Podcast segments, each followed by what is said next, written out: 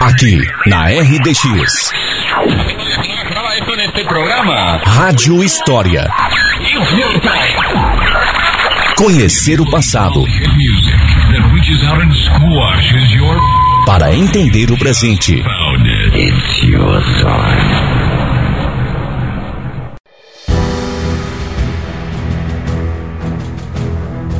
Bom dia, terra do mate. Olá, amigos de São Mateus do Sul. Hoje é dia 30 de outubro e ontem foi um grande dia na história de Samas. Dia 29 de outubro marca o nascimento de Roberto Angevitz. Para conhecer um pouco mais da importância do mês de outubro na vida do Perna de Pau, embarque conosco em mais um Rádio História. Você já ouviu aqui no Rádio História um episódio especial sobre Roberto Angevitz, no qual contamos desde a chegada dos seus pais da Polônia, a infância difícil em São Bento do Sul, a perda da perna e toda a genialidade que faria dele o grande explorador do xisto em São Mateus.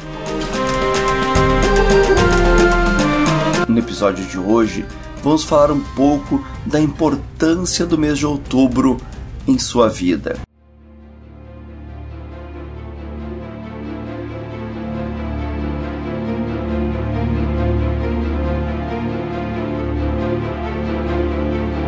Roberto Angevitz nasceu no dia 29 de outubro de 1878 em Santa Catarina, na cidade de São Bento do Sul.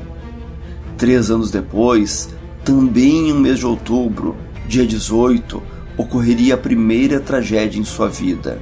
Natália Sims, sua mãe, morreria quando o garoto não havia completado nem três anos. Após mais cinco anos, o mês fatídico de outubro voltaria a marcar o menino. Foi em outubro de 1886 que Roberto, picado por uma jararaca, teve que amputar a sua perna. Dali para frente teria que utilizar uma perna de pau que ele mesmo fabricava e que lhe renderia o apelido que levaria por toda a vida. Roberto Angevitz passaria a ser chamado de o Perna de Pau.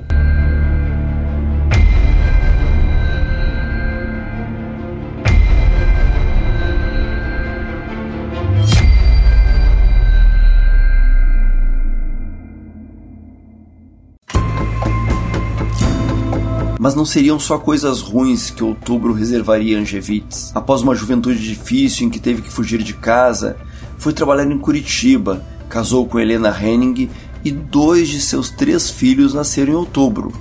Paula nasceu em 7 de outubro de 1908 e Roberto Oscar nasceu em 17 de outubro de 1911.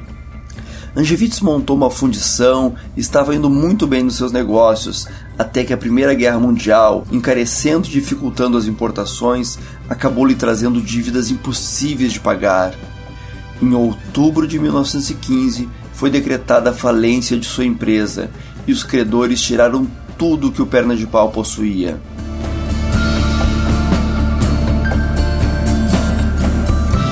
Mas ele era um guerreiro Conseguiu adaptar um carro para sua deficiência e se tornou taxista em Curitiba.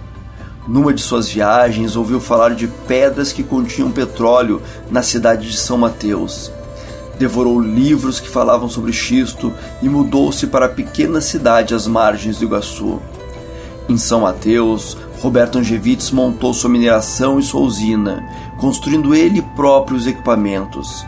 Já no primeiro ano, em 1932, enfrentou um incêndio que destruiu as suas instalações e precisou recomeçar do zero. Após conseguir estabilizar a produção de combustíveis em larga escala, passou a ser notícia nos jornais de Curitiba e do centro do país. Mas ao invés de ajudar o empreendedor, o governo resolveu se apropriar da usina de Angevitz.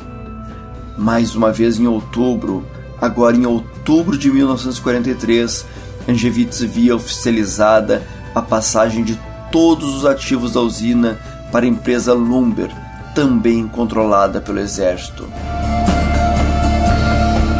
O perna de pau recebeu uma indenização irrisória do governo e voltou para Curitiba buscando tratamento para os problemas respiratórios que havia adquirido ao se expor aos gases do xisto sem qualquer proteção. Seu filho permaneceu ainda trabalhando na usina de São Mateus, mas em outubro de 1946, sempre em outubro, a Lumber demitiria todos os empregados e fecharia a usina. Pobre e sem o devido reconhecimento, o perna de pau faleceria em 22 de outubro de 1947.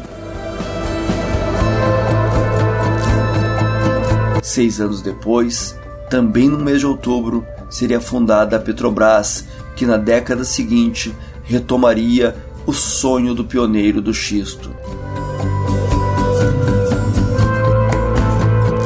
Que o mês de outubro nos traga as lembranças de um empreendedor que colocou o xisto na história da nossa São Mateus do Sul. Para o Rádio História de hoje, Gerson Souza.